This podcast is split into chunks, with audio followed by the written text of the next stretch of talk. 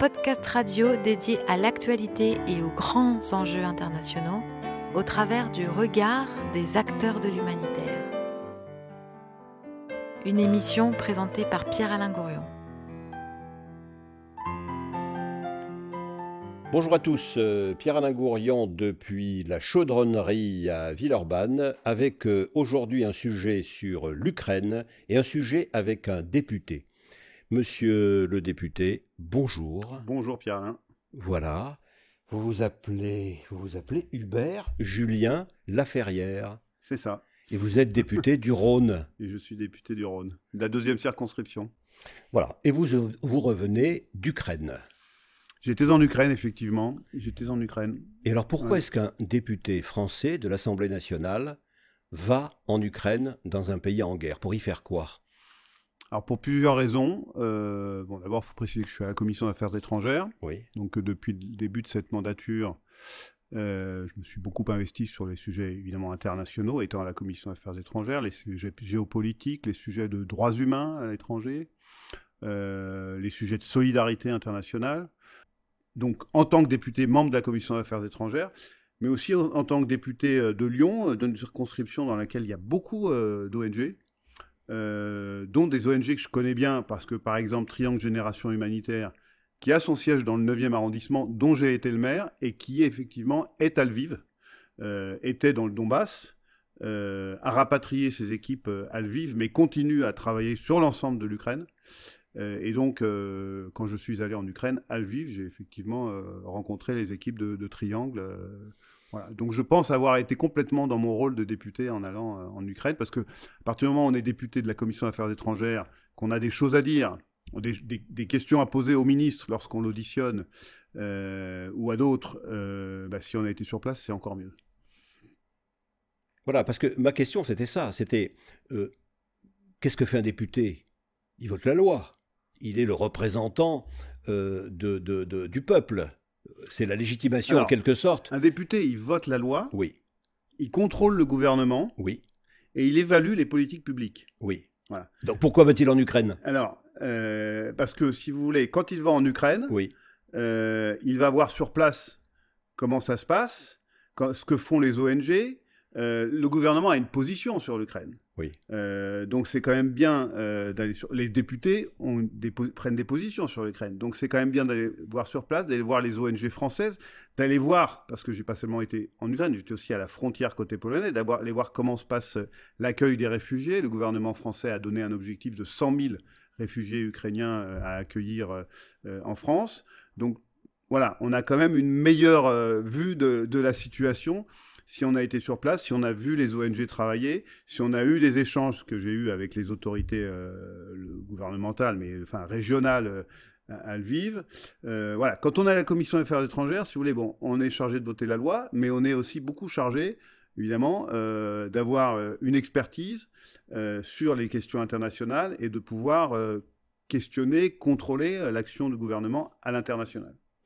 Voilà, donc euh, peut-être que ce qui serait bien euh, pour, euh, pour, pour, nos, pour nos auditeurs, pour nos spectateurs, bah, c'est de rentrer dans le vif du sujet et, de, et que vous nous racontiez ce voyage. je crois que c'est quelque chose qui vous touche aussi personnellement, parce que j'ai cru comprendre que votre maman était née elle-même en Ukraine. C'est vrai. Alors, je veux bien raconter parce qu'en plus, je m'en suis pris un peu. Alors, j'ai eu quand même des commentaires euh, de gens qui étaient contents qu'un député en Ukraine, mais j'ai eu aussi beaucoup de il se prend pour BHL, euh, etc. Ce qui pour moi pas très sympa parce que si vous voulez, BHL pour moi en Libye c'est la catastrophe quoi. Bernard Donc, pas parce que... oui, mais c'est une référence littéraire. Certes, mais si vous voulez, c'est pas parce qu'on va en Ukraine euh, qu'on se prend pour BHL, vous voyez D'accord. euh, donc euh, voilà. Donc non, mais c'est vrai que ma mère est née, est née au nord de Lviv. À l'époque, c'était la Pologne. Ma mère est polonaise. Oui. à l'époque, c'était la Pologne. C'était avant la Seconde Guerre mondiale et avec Yalta, les, les, frontières se sont déplacées. Oui. Et donc, et c'était la première fois que j'allais en Ukraine. Donc, vous voyez, j'ai attendu que le pays soit en guerre pour aller en Ukraine. Vous aviez été en Pologne auparavant Oui, j'étais beaucoup en Pologne, bien sûr. Et vous avez encore de la famille par votre mère en là-bas Pologne où j'ai encore de la famille, ouais, Oui. encore des proches. ouais. D'accord. Ouais. Et puis j'étais beaucoup en Pologne aussi euh, quand j'étais adjoint international parce qu'on a une ville jumelle qui est la ville de Łódź. D'accord. C'est écrit Lotz, mais ça se prononce Łódź en polonais. D'accord. Euh, et donc j'ai eu à, à gérer à un moment le, le- le partenariat, le, le jumelage entre, entre Lyon et, et Łódź. Mais donc ce déplacement en Ukraine, pour moi, c'était effectivement important de faire les deux, d'aller dans, dans le pays et d'aller à la frontière. Et donc euh, j'ai donc passé la frontière euh, à pied. euh, si vous voulez, au poste frontière de, de, de Medica. Donc Medica, c'est une ville polonaise qui est à la frontière. Euh, et puis j'avais évidemment prévu d'aller à Lviv. Mais alors, comment vous faites? Vous prenez, vous prenez un billet d'avion, euh, vous allez à Saint-Exupéry, enfin, à- à- Je, je suis effectivement allé jusqu'à jusqu'à Cracovie. vous allez jusqu'à Cracovie en avion, Voilà. vous descendez de votre avion, euh, vous avez quelqu'un avec vous, vous avez un groupe avec vous, vous y allez toute seule, comment ça se passe? J'ai- emmené ma collaboratrice. Oui. Voilà. Oui. Et puis on est allé, on, a, on a loué une voiture pour pouvoir aller jusqu'à que sinon c'était très compliqué. Oui. Et moi je suis, en fait j'ai passé la frontière à pied, elle est restée en Pologne, j'ai passé la frontière à pied euh, tout seul, Donc, dans le sens Pologne. dans le sens Pologne-Ukraine, Ukraine. mais en, ayant discuté avec, euh, parce que bon il y a tellement de monde euh, oui. qui viennent de toute l'Europe, donc j'ai discuté avec des, des Espagnols, voilà, qui étaient, qui étaient avec deux camionnettes pleines de, de vivres. Mais de alors, vous arrivez comme ça, puis vous dites bonjour, je suis député français. Non, non, je dis pas je suis député. Mais vous non, dites non. quoi? Non, je dis même pas je suis député. Vous dites quoi? Non, non, on discute avec les gens Oui. et les gens me disent, ben nous on a, donc les Espagnols me disent, ben nous on va, on va traverser, puis on a des Ukrainiens qui nous attendent avec leur camion de l'autre côté, on va charger le camion et comme ça ils vont partir, euh, ils vont partir euh, à Lviv. Et donc moi je dis, bah justement je vais à Lviv, euh, je peux peut-être vous aider à charger. Et, euh, et puis euh, ils m'ont dit, bah oui, puis on pourra demander aux Ukrainiens de vous emmener à Lviv. Voilà comment ça s'est passé. D'accord. Comme si vous étiez un type qui, qui comme ça. Parce que bon, sinon, euh, j'avais prévu de prendre le bus, si vous voulez, de l'autre Oui. côté de la frontière, de prendre le bus pour le vivre. Mais Oui. on m'a dit c'est un bus qui s'arrête beaucoup, qui va mettre 3 heures, alors qu'en fait, c'est à 1h20 de voiture. ouais. D'accord. Donc, du coup, bah, j'ai passé la frontière à pied. euh, j'ai retrouvé euh, donc les Espagnols qui étaient passés en voiture. On a retrouvé les Ukrainiens. On a chargé le camion. On est allé euh, manger dans le petit boui-boui à côté. Et je suis parti, effectivement, avec les Ukrainiens euh, jusqu'à Lviv. Euh, et à Lviv, en fait, tous les hôtels sont complets. parce qu'il y a d'abord y a beaucoup d'ONG euh, et puis surtout il y a euh, 500 000 déplacés qui viennent de l'est de l'Ukraine qui ont fui les combats Bien sûr. euh, et bon dans les déplacés euh, il y a évidemment des gens qui ont tout perdu mais enfin il y a des gens aussi qui ont les moyens de se payer l'hôtel hein. Bien sûr, bien donc sûr. donc les hôtels sont complets donc j'ai trouvé Dans l'ensemble, c'est pauvre par rapport à notre, à notre mode de fonctionnement, aux gens qu'on voit en France bah, en fait, aujourd'hui. si vous voulez, moi, Oui. l'hôtel que j'ai trouvé du coup sur Booking.com Oui. était un hôtel à 5 km du centre. Oui. Donc je me suis retrouvé en fait dans au milieu de grands logements sociaux staliniens, Oui. vous voyez, avec un petit hôtel Oui, comme oui, ça, oui. c'est voilà. Euh, comme j'ai le sens du timing, si on peut dire, euh, bah, j'ai été réveillé le lendemain matin par des sirènes euh, parce que c'est pour la première fois ça bombardait à côté, à voilà. Euh, C'était les premiers bombardements qu'on a qu'on a vus euh, effectivement près dans la zone de l'aéroport. Et puis ensuite, je suis allé dans le centre. Et le centre, ce qui est extraordinaire, c'est que vous êtes dans un pays en guerre. Et dans le centre, vous avez une ville très européenne, euh, très occidentale, euh, avec des, des, des- des- une très belle ville, euh, avec des beaux, des cafés, une place magnifique, des cafés, des boutiques. Et si vous voulez, Et vous ça avez marche, des, là, des gens qui jouent, de la, ouvert qui jouent de la guitare euh, dans la rue. euh, La vie est normale et la vie est normale. Oui. La vie est normale, sauf qu'il y a un couvre-feu à 22 heures. Donc là, on est aux, alentours du que 15 mars, l'alcool est, est interdit. Voilà. D'accord. On n'a plus le droit Donc de couvre-feu et pas d'alcool. Couvre-feu, pas d'alcool. C'est Ouais. les, choses, seules choses anormales, si on peut dire, que j'ai Oui. trouvées à Lviv, euh, dans- alors que vous êtes dans un pays en guerre. Ouais. Euh, et euh, et j'ai vu, voilà, j'ai vu effectivement cet élan de solidarité parce que comme vous avez 500 000 déplacés. Oui. Qui viennent donc de l'Est, du qui Donbass. viennent de l'Est, Oui. du Donbass ou de Kiev. Oui. Euh, donc Et- vous avez par exemple le musée national de Lviv, qui est le plus grand musée d'Ukraine Oui. dont le que le conservateur, euh, dont le conservateur a voulu euh, en faire un, hub humanitaire. Donc vous avez euh, effectivement des lits de camp, mais des espaces où on entrepose tous les dons que les, bah, Ukrainiens de Lviv amènent pour leurs compatriotes qui sont, qui sont déplacés dans la ville. Et donc vous avez effectivement une plateforme logistique. Ce musée est devenu une plateforme logistique humanitaire pour effectivement venir en aide aux 500 000, euh, peut-être plus maintenant, euh, déplacés, vous voyez.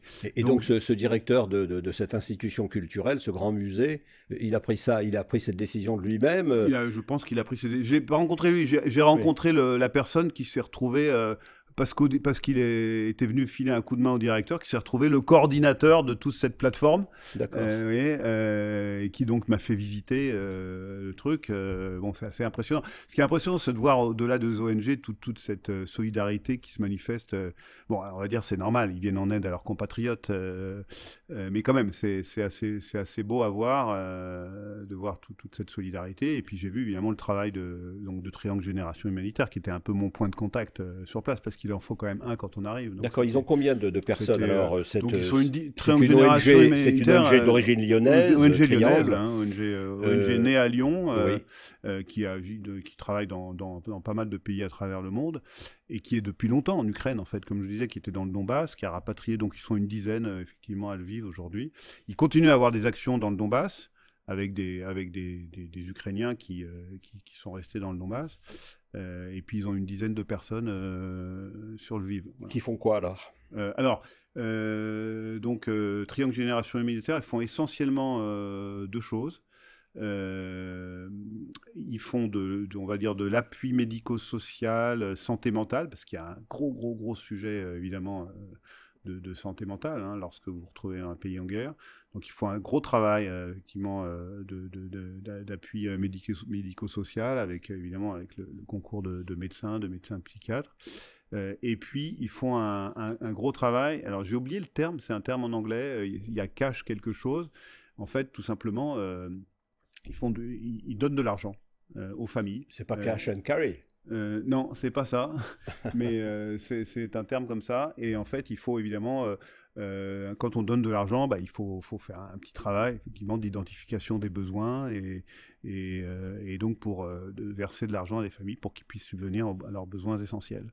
voilà le travail de, Triangle sur l'ensemble de, de, l'Ukraine. Sur place.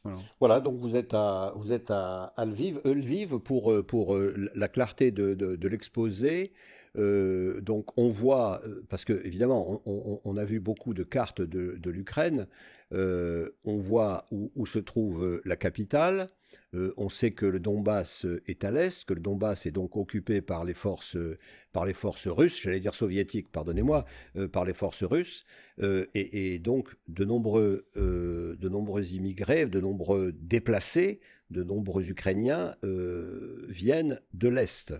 C'est ça. Et, donc, Lviv est, à quelle distance de, la capitale de Kiev?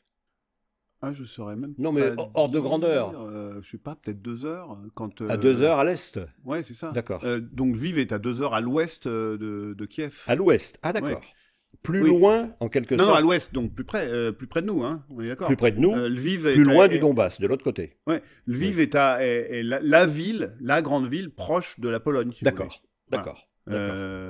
Euh, voilà, donc, euh, donc qui n'a pas encore connu, enfin qui n'a pas, pas encore, j'espère jamais connu les combats, si ce n'est quelques effectivement des, des, bombardements. Euh, voilà, qui le premier, c'est quand le jour où je suis arrivé, enfin le lendemain matin, et puis il y a eu depuis quelques voilà.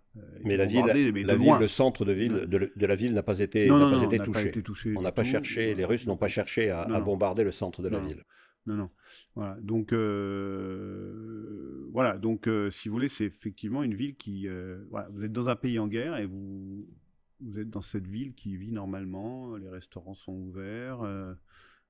les gens sont évidemment inquiets, mais gardent le sourire. une grande dignité et puis une, espérance dans la victoire et, voilà, dans dans le fait de recouvrer sa souveraineté totale. Quoi, il, y a toujours ce, décalage entre euh, l'insistance médiatique que, que, nous, dont nous profitons ou que nous subissons tous, et, on voit évidemment euh, sur l'ensemble sur des médias, qu'ils soient radio ou télévision, euh, quotidiennement, le, le, la vie en Ukraine, et on a l'impression que, évidemment, toute l'Ukraine est à feu et à sang. Et ça n'est pas le cas C'est pour ça, si vous voulez, que c'est important d'aller sur place. Parce Oui. qu'évidemment, on, constate des choses qu'on ne peut pas imaginer, euh, même en lisant euh, les journaux et en regardant euh, les, les- les émissions télévisées ou, ou le journal télévisé.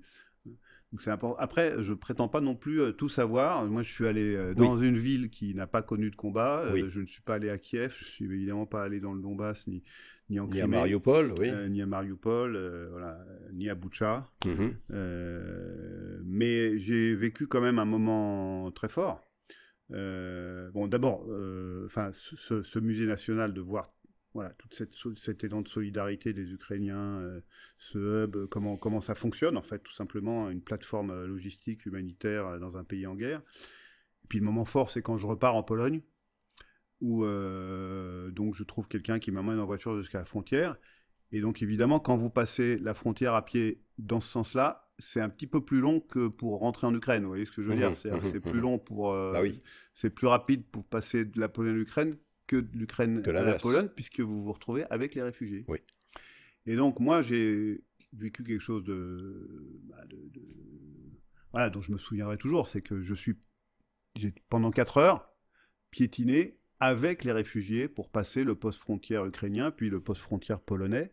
Et donc, euh, j'ai pu, évidemment, euh, j'étais au milieu de ces familles, euh, j'ai pu échanger avec celles qui, qui parlaient un peu anglais. Vous voyez, donc vous avez bah, des femmes, des enfants, des vieillards, parce que les hommes, évidemment, ils n'ont pas le droit de quitter le pays, il faut qu'ils restent dans le pays pour défendre leur pays. Et donc vous échangez avec des familles qui viennent de Kiev, de Mariupol, euh, euh, du Donbass, euh, et qui fuient leur pays, qui pour certaines et certains savent où ils vont aller en Europe parce qu'ils ont.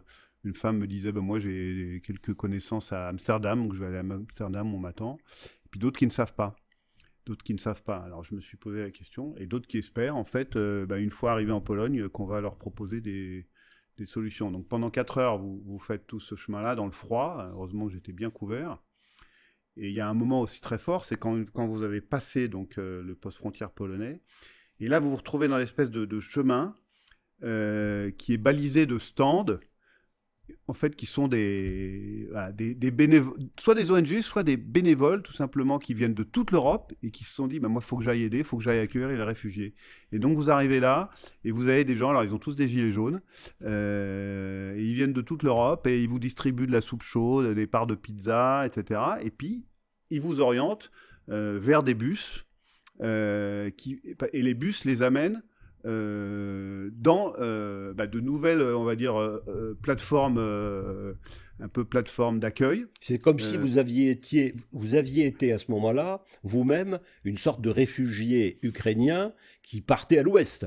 Mais exactement, parce que moi, j'avais, si vous voulez, il faisait, il faisait très froid. hein. Ouais. Donc j'avais ma grosse parka, Ouais. j'avais la tête couverte. Oui, vous n'aviez pas votre, Vous voyez, votre écharpe euh, tricolore. Ma mère est née, Hein en, ma mère est née en Ukraine, Oui. donc forcément, euh, Oui. j'avais pas mon écharpe tricolore, donc Non, forcément, non, mais les je gens, blague, bien sûr, oui. Non, je sais. Donc Oui. les gens ne pouvaient absolument pas me, me- me distinguer Oui. euh, des. Donc, subjectivement, Ah, Mais on m'a offert de la soupe chaude et. Voilà. Ouais, voilà. Voilà. bien sûr. Et C'est un peu, donc, vous faites une enquête, vous allez sur le terrain, et en même temps, vous vous mettez dans la peau, je dirais, du personnage. je, veux- je veux pas, ça pourrait faire un peu prétentieux. non, hein, non, non, mais, non, mais euh, c'est le cas. Mais en l'occurrence, là, euh, c'était même pas, oui, j'avais même pas anticipé. Euh, mais effectivement, euh, quand on m'a dit, on m'a dit forcément, bah, quand tu vas repasser la frontière, forcément, ça va être long, hein, parce qu'il y a plein, de- il y a tous les réfugiés. Et je dis, bah ouais, bah, effectivement, bah, je vais être avec eux, bah, bah, pourquoi pas, quoi. Voilà, j'avais pas. euh, et donc j'ai vécu ça, voilà. J'ai vécu ça, et effectivement. C'est un peu une enquête participation. Ouais, ouais. J'étais pas, voilà, j'avais pas, je m'étais pas dit, tiens, je vais me mettre dans la peau de. Oui, oui, oui, je comprends, choses oui. Se, se font comme ça, quoi. Oui. Euh, donc c'est, ouais, c'est un vrai truc à vivre, quoi. Voilà, j'ai, vécu ça et, et, et je le regrette pas parce que, voilà, passer quatre heures avec des, des, des familles de réfugiés qui, qui vous racontent leur histoire, euh, qui vous racontent euh, leur espoir de retourner bientôt dans leur pays euh, parce qu'ils ont foi, foi dans le, dans, dans leur président, dans, dans, dans l'avenir. Si vous étiez écrivain, Ouais, il y aura un truc à écrire. hein. vous pourriez prendre votre plume, euh, la tremper dans vos souvenirs Ouais. et écrire euh, la subjectivité d'un personnage comme ça qui revient, Ouais. en écoutant évidemment ce que disent les autres. D'ailleurs, je que regrette avez parce fait. que j'aurais dû prendre des notes. euh, Vous voyez Ouais. C'est pas mal de prendre des notes en fait. Bah oui. Mais on n'a pas toujours le temps. Puis il faisait très froid, donc on avait tous les mains dans les poches, quoi. Oui. Mais oui, oui, c'est évidemment des choses. Mais déjà, je suis content que vous m'offriez l'occasion de, de, les raconter. Bah, c'est pas tout à fait banal. Euh, même si sans doute vous avez eu des prédécesseurs euh, euh, qui à la fois ont un mandat politique et, puis vont voir sur le terrain comment ça se passe. mais voilà, il y a, un côté enquête participation qui, colle d'ailleurs avec votre, votre passé. Alors votre passé politique, on va y venir dans un instant. Oui, je vous en prie. Non, non, mais parce que je voulais juste... parce que je m'étais arrêté effectivement quand on arrive en Pologne. Oui. Et Ensuite, on s'est rendu, euh, si vous voulez, dans les, les euh, ensuite, il y a des, donc des, ce que je vous disais, il y a des hubs euh, un peu humanitaires qui, qui se créent. Alors, il y en a, il y en a c'est à Pchemich, hein, donc la, la, grande ville qui est un petit peu plus loin. le maire a consacré le, un, ancien centre commercial désaffecté. donc, pareil, vous avez effectivement tout un centre commercial avec des, des dortoirs, des, des, voilà, des, des salles où, les gens amènent effectivement des cartons, où, tout, où les ONG qui viennent du monde entier euh, pardon, l'Europe entière, euh, amène des choses. Donc c'est là qu'effectivement on stocke pour les réfugiés qui arrivent en masse, hein, parce que c'est quand même, euh, vous le savez, bientôt 4 millions de réfugiés qui ont quitté, qui ont quitté le pays. Hein. et donc vous avez ces grandes plateformes-là qui sont, qui sont formidablement gérées. Hein. le maire de Pchemich a vraiment fait, fait, le job et il a, il a des gens, des gens bénévoles que j'ai rencontrés qui, coordonnent tout ça. Et puis j'ai vu quelque chose d'assez euh, d'assez chouette à la, à la gare de Pchemich, qui est aussi qui, est, transformée un peu en plateforme d'accueil. Vous voyez, j'ai vu cette... Euh, je vois un moment, je vois des, des jeunes avec un drapeau français euh, colorié sur un papier. Et donc je vais les voir et tout. Je lui dis voilà, vous êtes qui? Il me dit mais on vient de, on vient de Bretagne. Il y, a, y, a, une semaine, on a créé une association, on l'a déposée en préfecture. Puis là, on est venu avec deux minibus et puis en fait, euh, les réfugiés qui arrivent, qui voient le drapeau français, qui veulent aller en France, eh ben, ils viennent nous voir, on remplit les minibus, et quand ils sont remplis, on repart parce qu'on a déjà les familles d'accueil euh, en Bretagne. Elles sont déjà identifiées, les familles qui. On a des familles qui. Euh, et c'était des gens qui pour accueillir les deux minibus, quoi. Oui, ils dépendaient d'une ONG ou ils avaient, ils avaient, fait ça créé leur asso, Ils avaient créé leur association une semaine avant, quoi. Ils venaient de la créer. Ouais. Donc c'est quelque chose comme. Il y a la guerre en Ukraine, il faut qu'on faut qu'on se bouge, il faut qu'on fasse quelque chose. Une génération spontanée. Voilà. Mais comme il y en a beaucoup en France hein, et, ailleurs en Europe, hein, parce que ce que je vous disais, ce que, ce que l'arrivée en Pologne, si vous voulez, ce qui est formidable, c'est de voir euh, des gens de toute nationalité. Moi, je leur ai demandé, euh, vous venez d'où euh, Ils viennent de tout, des pays baltes, d'Allemagne, d'Espagne, du Portugal, de France, euh, de partout. Les gens qui venaient aider. Qui viennent aider. Soit ils sont dans des ONG bien identifiées, bien connues, soit ils viennent vraiment, ils sont allés entre copains, ils se sont dit, allez, pas, on part à la frontière, on va filer un coup de main. Alors, on reviendra sur cet aspect dans, dans, dans, un instant, sur l'aspect qui qui concerne bon, la France, qui concerne l'Europe, c'est-à-dire les réactions euh, sur euh, le fonctionnement européen lui-même, en termes de générosité, en termes de réaction de la part des citoyens, mais aussi de la part des, politiques. Mais auparavant, on va peut-être demander à notre ami Alain Pierre, euh, qui improvise au piano, eh bien de nous faire, de nous faire voyager lui aussi un peu en musique.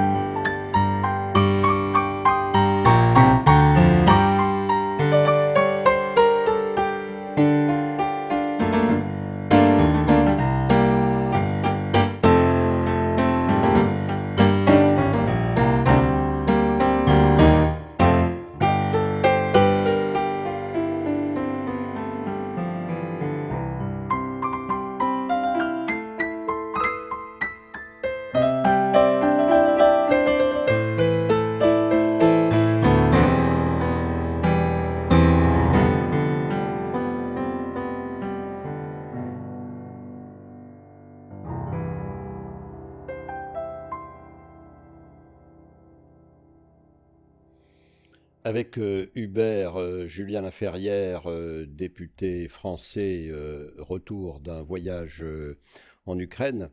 Alors on pourrait faire un, flashback, comme on dirait si on était au cinéma. Hubert, et dire, ou se, demander ce qui vous a amené à la politique, c'est-à-dire votre parcours. Qu'est-ce qui vous amène à la politique? Comment? Vous avez quel âge? Premier souvenir politique? Euh, Ce qui m'amène à la politique, en fait, moi j'étais... Je me souviens quand j'étais au lycée, je savais pas trop ce que j'allais faire, mais je me suis, je commençais à m'intéresser à la politique, mais euh, à la politique au sens euh, en fait, j'étais, bah, comme beaucoup de jeunes à l'époque, j'étais un peu révolté, notamment par les inégalités mondiales. Voilà. Euh, à l'époque, on avait une conscience écologique quand on était jeune, mais qui évidemment pas celle des, jeunes générations d'aujourd'hui. mais effectivement, on, était antinucléaire, on, se révoltait euh, contre euh, les marées noires. Et puis, euh, moi, j'étais, j'étais, me sentais très sensibilisé par les inégalités mondiales. Et je me souviens que je m'étais mis à beaucoup. voilà, je m'étais mis à me passionner pour l'histoire. Parce que effectivement, on avait un cours sur ce qu'on appelait à l'époque le tiers monde et l'émergence du tiers monde. J'étais passionné par ça. Et puis en, sciences économiques et sociales, puisque j'avais un bac, je faisais la section qu'on appelait B à l'époque, ES maintenant. Euh, donc pareil sur l'économie, je m'intéressais aux inégalités de développement, tout ça, passionné par ça. Et donc c'est, en fait, c'est ça qui m'a amené vers Sciences Po. Mais je crois, je le disais tout à l'heure, euh, à l'époque, quand j'ai fait Sciences Po, c'était que j'étais, euh, en fait, je voulais être a priori journaliste, reporter, ou voilà, ou travailler dans, dans, le développement et l'humanitaire dans une ONG. Et puis mais j'étais quand même intéressé par la politique, forcément. Euh, quand on s'intéresse à ces questions, on s'intéresse à la politique. Et, euh, et puis euh, à Sciences Po, bah, on a été, j'étais dans les mouvements étudiants. À l'époque, c'était contre la loi de Vaquet qui voulait installer la, sélection à l'université. Et puis voilà, donc je me suis mis dans le syndicalisme étudiant. À l'époque, quand on faisait du syndicalisme étudiant, ça pouvait amener à la politique. et, donc, et donc, c'est ce, qui c'est ce, ce qui est arrivé. Et c'est vrai que, bon, à l'époque, quand on était euh, de, gauche, euh, même quand on avait une conscience écologique, euh, si vous voulez, moi, ce qu'il faut voir, c'est que j'ai toujours été. La politique, pour moi, s'il fallait, si j'adhérais, il fallait que j'adhère à un parti qu'on appelait de gouvernement, c'est-à-dire qui, qui, pouvait être en capacité de gouverner, soit nationalement, soit localement, pour être aux affaires, pas être que dans la, que dans la contestation. Pas, voilà, oui. Pour être que dans la discussion, la contestation. Voilà, mais euh, pouvoir effectivement euh, agir, euh, agir, tout simplement agir. Voilà. Et voilà, je me suis. Mais je me souviens, j'ai adhéré au PS à une époque où le PS m'énervait en fait. donc le Parti socialiste, on est en, combien là? On est en C'était pas une adhésion, c'était en 86, vous voyez, donc c'était pas hier. Hein. Oui. Et, et j'étais les trucs qui m'énervaient et je me suis dit bah tiens, j'ai envie d'apporter ma pierre quoi. C'était un peu ça l'idée quoi. Et, mais euh, je me souviens que la première fois que j'ai voté, euh, c'était aux élections européennes quelques années avant, et je me souviens que j'avais voté écolo. Et donc, euh, j'ai voté pour la liste écolo en 84 aux européennes. Mais donc voilà, donc j'ai adhéré, mais euh, parce que on est à, Sciences Po, on est avec des copains, on se dit bah tiens on va on va adhérer ensemble. Euh, il est vrai qu'à l'époque, euh, François Mitterrand est président de la République, il a été premier secrétaire du Parti socialiste, donc vous êtes du côté du manche quand vous êtes au Parti socialiste. Bah, en tout cas, on est on est du côté du, du principal parti à gauche, sans conteste là, il y avait qui est un parti de gouvernement. Il n'y avait pas photo. Et à l'époque, il y avait clairement, il y avait une bipolarisation politique. Hein, il y avait, il y avait Enfin, c'était le, le, paysage politique, c'était assez simple. Hein. Il y avait, euh, il y avait euh, à gauche le PC et le PS, et, à droite euh, le RPR et l'UDF. Voilà. voilà. Et après, il y avait des petits partis groupusculaires, quoi. Donc voilà comment je suis arrivé en politique. et puis, et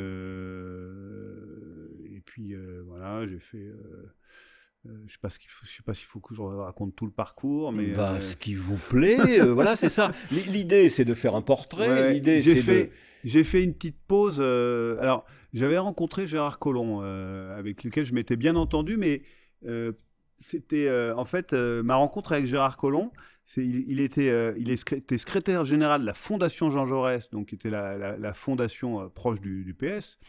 Qui était une, un lieu de, réflexion politique. Qui toujours d'ailleurs une fondation très importante, dont je crois qu'on dit directeur des études est Gilles Fingenstein, qu'on entend régulièrement sur France Inter. Oui, donc qui était une fondation remarquable. Hein.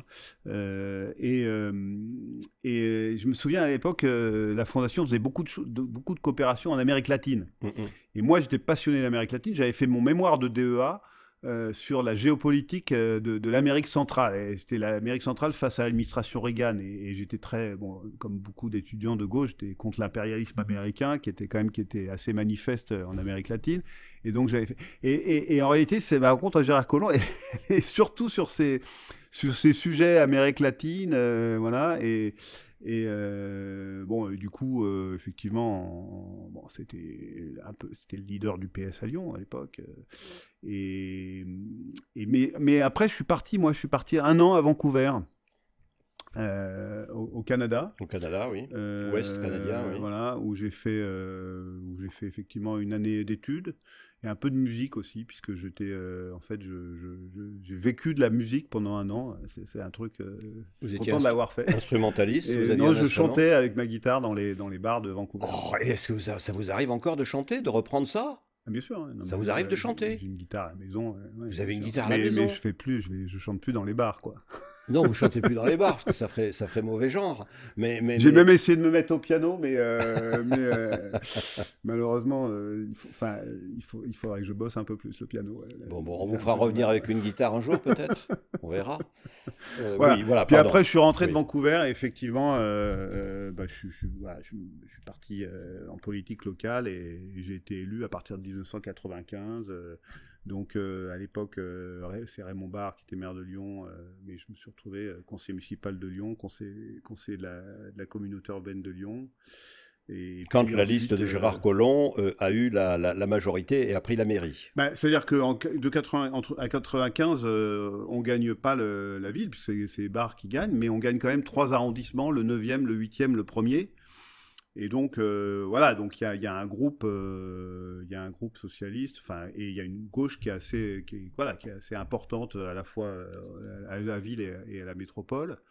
et puis donc moi j'étais adjoint à la culture dans le 9e quand Gérard Collomb était maire du 9e. Et puis après effectivement on a gagné la, on a gagné la ville on allait gagner la ville et donc j'ai été successivement euh, adjoint à l'international et, maire du 9e arrondissement, euh, tout ça entre 2001 et 2014. Quoi. Lyon, ville de gauche. Et Lyon, qui n'avait pas été à gauche depuis Augagneur, je crois, le, enfin, en tout cas, c'était compliqué parce que sous la Troisième République, mais en tout cas, le dernier maire socialiste, c'était Victor Augagneur, qui avait été élu en 1900.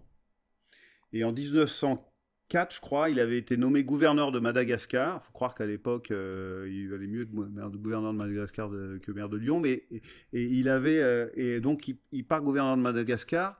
je crois que c'est ça l'histoire. Hein. Euh, après, il y a l'historien qui pourront me corriger éventuellement. Mais et il avait dans son conseil, dans sa majorité, un jeune mais qui n'était pas socialiste, qui était radical. Vous savez, à l'époque, c'était le, parti radical était, il y avait à gauche, il y avait les, communistes, les, la SFIO, et puis et puis les, le parti radical, oui. Ben non, euh, je vous dis des bêtises parce qu'on est avant le congrès de Tours, donc en fait il y avait la SFIO, il y avait pas. Bon, bref.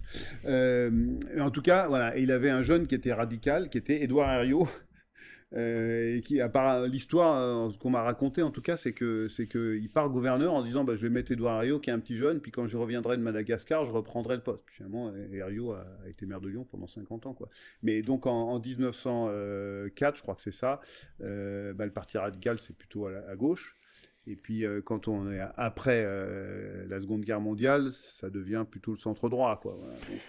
Voilà. et donc, vous êtes, vous êtes élu au conseil municipal de, de Lyon.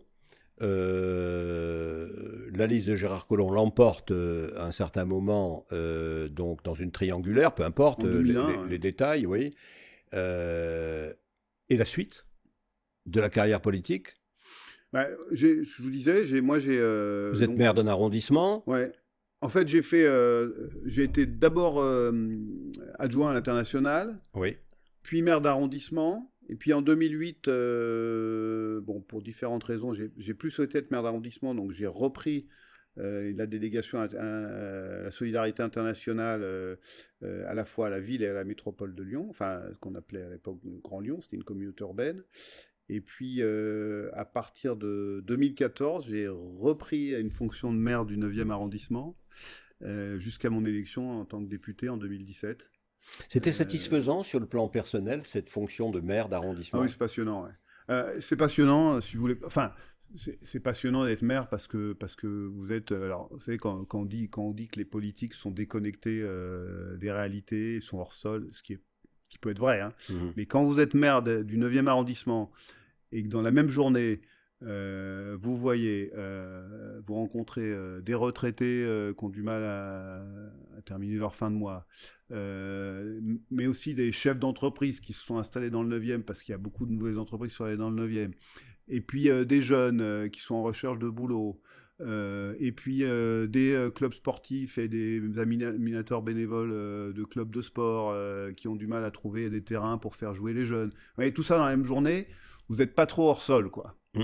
Vous voyez ce que je veux dire? Vous n'êtes pas en tout cas plus hors sol que quelqu'un qui part le matin bosser, puis qui revient le soir et qui s'occupe de sa famille. évidemment, c'est très très bien. Mais je veux dire par là, c'est qu'on n'est on pas plus hors sol et on connaît pas moins la société euh, quand on fait ce boulot de, de, maire d'arrondissement, je pense. Donc j'ai trouvé ça passionnant. Après, euh, maire d'arrondissement, c'est toujours un peu frustrant parce que un arrondissement, vous n'avez pas un, vrai budget, donc vous êtes toujours obligé de négocier avec le maire de Lyon et ses adjoints ou le président de la, du Grand Lyon et ses vice-présidents pour, euh, voilà, pour faire telle ou telle opération dans votre arrondissement. Quoi. De ce point de vue-là, les choses ont évolué avec la métropole? Pour un maire d'arrondissement? Oui. Non. Je crois pas, non.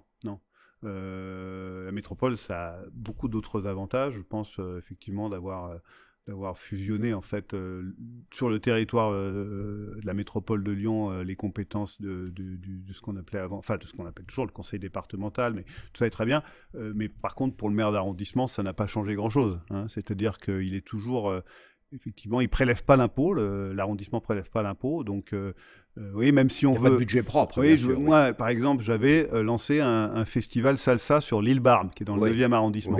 Bah, pour faire un festival salsa, euh, j'avais besoin de, alors, de 40 000 euros, ce qui n'est pas grand-chose, mais j'avais besoin de convaincre l'adjointe en charge des événements de la ville de Lyon, parce que moi, maire d'arrondissement, je n'ai pas la possibilité de subventionner puisque je ne prélèverais pas l'impôt. Oui.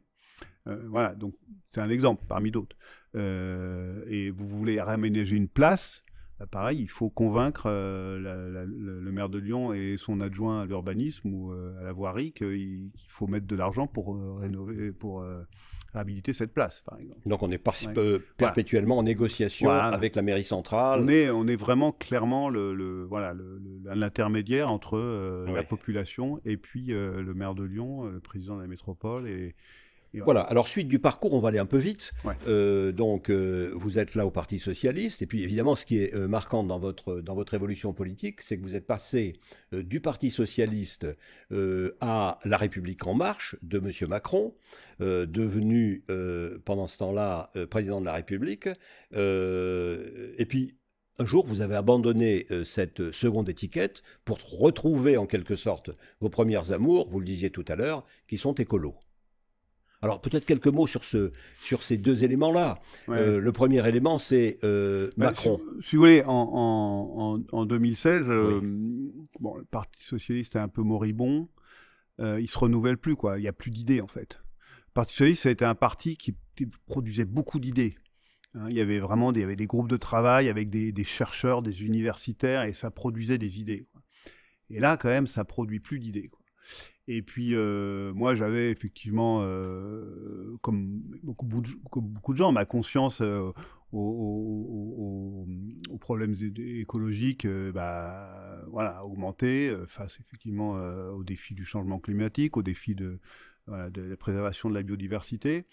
et puis, donc voilà, on voit quelqu'un qui vient du PS, alors je ne sais pas s'il avait sa carte au PS, mais en tout cas, un jeune euh, ministre euh, qui effectivement est assez innovant dans sa façon de, faire la politique, de proposer une vraie démocratisation, c'est-à-dire une vraie participation démocratique des, citoyens, voilà, qui, qui intègre effectivement des objectifs écologiques très ambitieux, euh, oui, oui, je parle d'Emmanuel Macron. Ministre de l'économie euh, de François Hollande. Quand il commence effectivement euh, à, dire, bah, voilà, je, vais bon, à créer son mouvement et qu'on sent qu'il va vouloir se présenter à la présidence de la République, à partir du moment où François Hollande dit qu'il va plus se représenter, vous avez un Emmanuel Macron qui est très ambitieux sur l'écologie, sur la réduction des inégalités dans le pays, sur la réduction de la fracture euh, sociale et territoriale, c'est-à-dire euh, à la fois entre euh, effectivement les, villes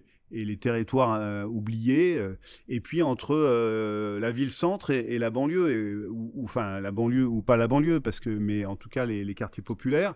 Moi j'étais maire du 9e arrondissement, donc je connais bien le quartier de la, Duchère. Je vais droit au but. Est-ce qu'il vous paraît aujourd'hui que ce Macron-là, qui se présente à, la présidence de la République et qui va l'emporter, euh, a oublié ses objectifs. moi, j'ai, euh, je le dis clairement. Aujourd'hui. En tout cas, moi, alors peut-être que quand on, quand on, voilà. Est-ce que c'était en d'autres termes une sorte d'accroche pour attraper la clientèle du Parti socialiste dont il devait sentir qu'elle était en train de s'effilocher, qu'il accroche le public de gauche là-dessus et qu'ensuite il va oublier? À, Lyon, on y est tous allés hein, pratiquement hein, au PS, donc on est tous allés vers, vers Macron. Donc après peut-être pourquoi? Parce que Gérard Collomb y est allé? Aussi, bien sûr. Oui, pas le nier. Mais consciemment ou inconsciemment, on va aller peut-être chercher dans son programme ce qui, ce qui nous va bien. Donc moi, j'étais clairement euh, de gauche. Je voilà, j'avais une conscience écologique de plus en plus forte. Et j'ai vu euh, une ambition euh, écologique. J'ai vu une ambition, mais j'y reviendrai, démocratique. C'est-à-dire vraiment, oui, moi, j'ai un vrai problème avec le fonctionnement de la Ve République, avec le présidentialisme. Je pense qu'il faut effectivement une respiration démocratique. Alors ma question, c'est est-ce qu'avec le recul, cette impression que vous aviez à l'époque vous l'avez toujours aujourd'hui ou est-ce que vous l'avez perdu? Non, mais clairement, moi, j'ai quitté au bout de deux ans et demi, euh, au bout de deux ans et demi donc de, de mandat de député.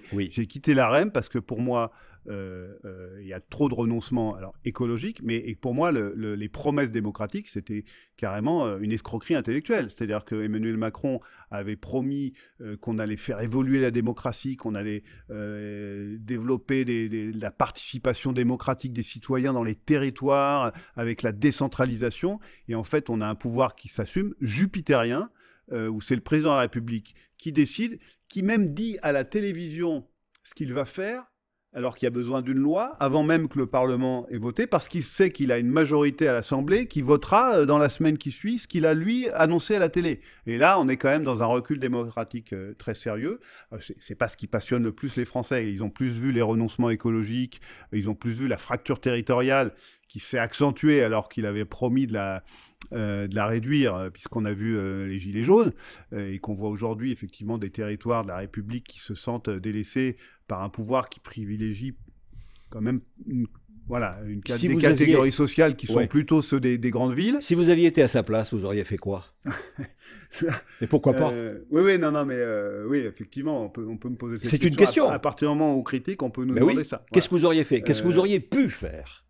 bah, si vous voulez, je, je veux dire qu'il y, a des promesses électorales. Qui est dupe des promesses électorales? Il y a les promesses électorales et puis il y a la réalité. Bah, si quand on est confronté à la réalité, après tout, vous, vous J'aurais pas demandé un plan à, Borloo, un plan pour les banlieues, et pour ensuite euh, m'asseoir dessus, quoi. C'est-à-dire en lui disant, bah écoute, c'est gentil ton plan pour les, pour les banlieues, mais, mais bon, on va pas le faire, vous voyez. Mmh. Alors que, euh, parce que c'est important, de, évidemment, de faire des réalisations, mais c'est important qu'elles soient incarnées, vous voyez. Borloo, il représentait quelque chose.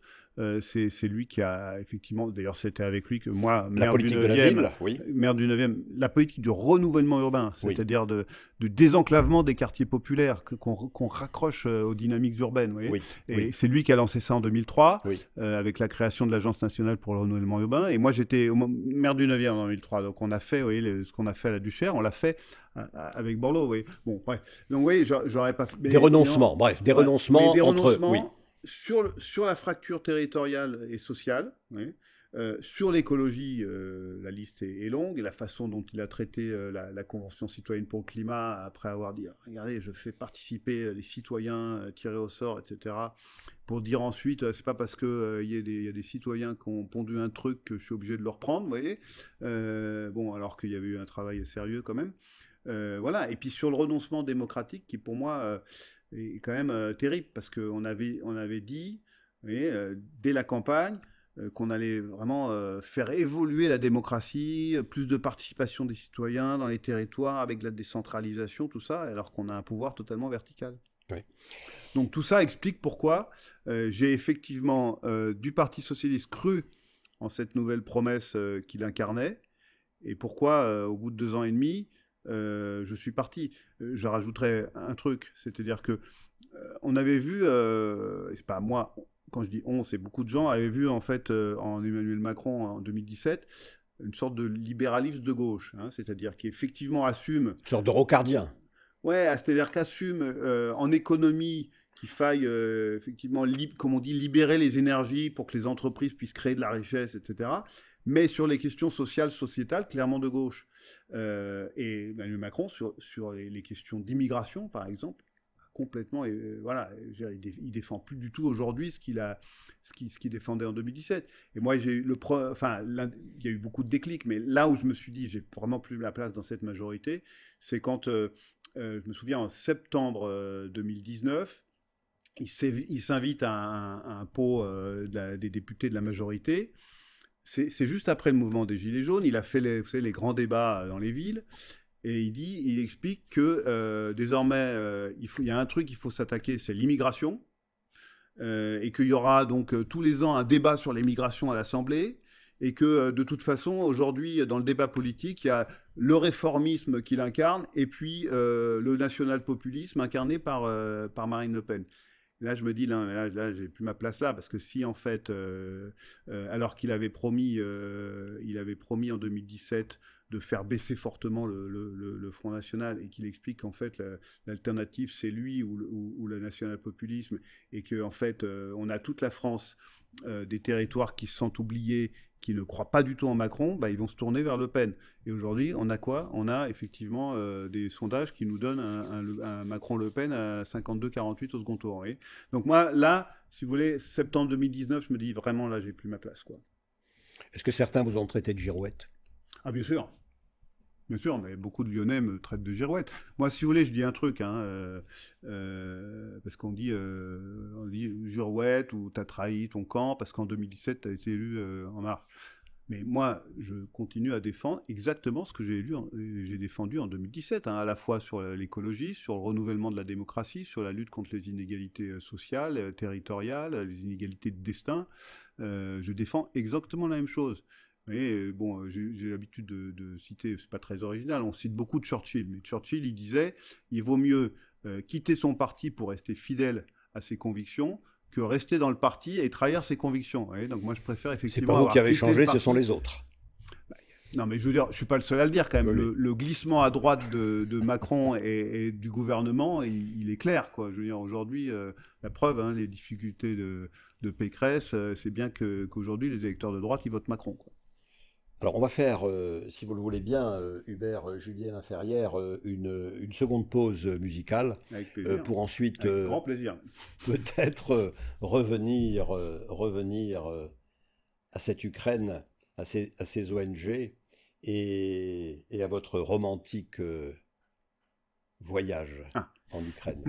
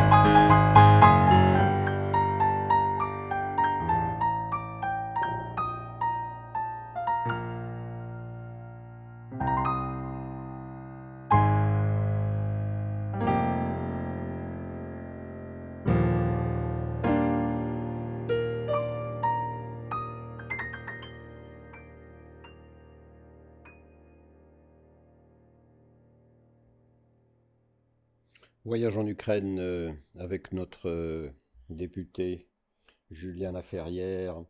Retour d'Ukraine précisément. Il y a encore de la musique là-bas? Euh, Il y a encore de la musique et ce qui est assez frappant en fait, c'est que quand vous êtes à Lviv, vous êtes dans un pays en guerre où le matin, les gens comme moi ont été réveillés par les sirènes parce que ça bombardait à 4 km. Et sur la place, la magnifique place euh, centrale, euh, dont j'ai oublié le nom, mais où il y a l'opéra, ben vous avez des gens qui jouent de la guitare sur la place, vous voyez, euh, alors que vous êtes dans un pays en guerre. La vie continue. La vie continue. Alors la vie continue, la vie continue aussi en Europe. et évidemment, on est tous à, à regarder, à constater et à voir que l'Europe a fait un bond d'une certaine manière, grâce à M. Poutine. Qu'est-ce que vous en pensez? Non, mais c'est vrai. Moi, oui, bon, je, suis. C'est pour ça que je, suis allé chez, les écologistes aussi, c'est que je suis clairement un fédéraliste. Oui. Euh, et, donc il y a évidemment une tradition euh, fédéraliste dans, dans, l'écologie politique. Donc on revient, il nous reste trois minutes, on revient euh, sur la défense européenne, on revient sur la réaction des citoyens européens. bref, Qu'est-ce qui fait l'avenir bah, si de notre continent euh, par rapport à cette affaire ukrainienne? Moi, j'ai toujours été attaché à ce que euh, l'Europe ne soit pas qu'économique, qu'elle soit politique. Ça veut dire quoi une Europe politique? Ça veut dire une Europe qui a une politique étrangère et de sécurité commune, par exemple. Or, on a effectivement souffert de ça, c'est-à-dire d'avoir une Europe des, marchés qui manque d'un gouvernement économique, déjà pour piloter l'économie, euh, qu'elle ne soit pas aux mains des, marchés, mais et aussi une Europe politique qui s'affirme sur la scène internationale, qu'on ne soit pas un géant économique et un, nain politique. Et, et, et, on n'avait jamais réussi à avoir, parce que en plus, quand on passe de 12 à 15, euh, puis à 27, euh, évidemment, c'est de plus en plus compliqué, puisque pour, le, pour avoir une politique étrangère de sécurité commune, ça se fait à l'unanimité. Et bien là, effectivement, euh, le drame ukrainien euh, a permis au moins que l'Europe soit unie. Et il y a eu, il y a désormais une politique étrangère et de sécurité commune à 27 avec des décisions très fortes de sanctions économiques très fortes contre la Russie et ses oligarques, de d'armement, d'aide à, l'Ukraine, y compris euh, par, par l'armement.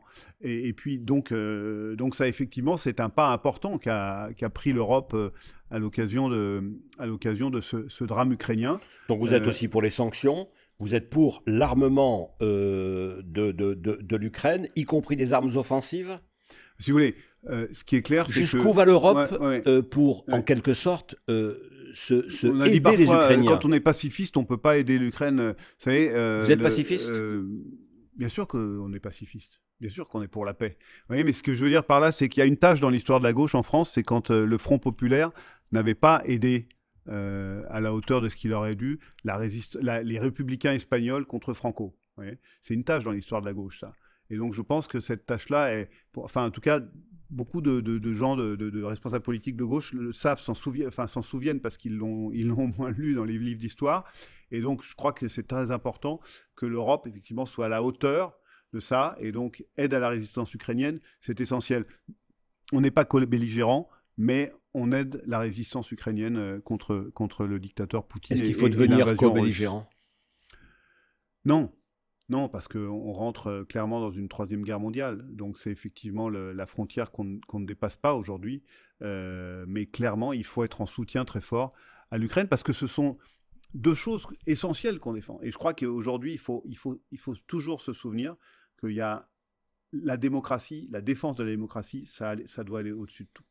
Et la défense de la souveraineté contre l'impérialisme. Et ne, ne pas avoir l'anti-impérialisme à géométrie variable si on est contre l'impérialisme américain, il faut être contre l'impérialisme américain, mais aujourd'hui, il y a un impérialisme russe.